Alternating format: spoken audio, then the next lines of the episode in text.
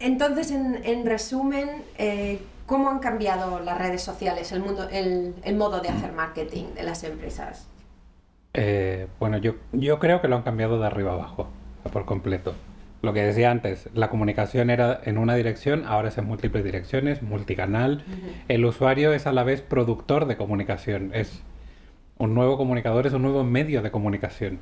Entonces, mi campaña de marketing, por ejemplo, el caso de Loewe, que ha sacado esta campaña de un vídeo que se ha transformado en viral y que ha sido a la vez exitoso y un desastre.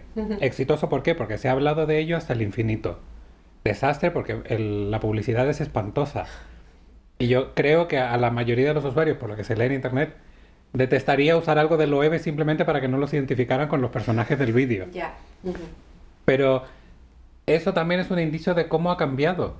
Una empresa, pues eso, Coca-Cola lanzaba una publicidad o una campaña y te gustara o no te gustara, te la tragabas el día completo. ¿Y qué decías? Como mucho le decías a tu familia o a tus amigos, pues no me gusta, y ya está, y ahí se quedaba. Pues no, ahora Loewe ha tenido que reaccionar ante esta situación. Y no solo Loewe, todas las agencias de comunicación, de publicidad, de marketing, han salido todos al camino. Entonces, Claro, ha cambiado. Y ha cambiado la relación entre ellos, ha cambiado la forma de hacer marketing. Ahora el marketing no es, no es un, como una comunicación a una masa, sin forma, sin nada. El, si te fijas en, al usar, yo que sé, Facebook o Google o cualquier servicio, tenemos publicidad adaptada a nuestros gustos, a nuestras búsquedas, a nuestro perfil, a nuestra información. Ese es el nuevo concepto de marketing. Y es ahí donde tienen que apuntar las empresas buscar la forma de no hacerlo tan notoriamente intrusivo, sí.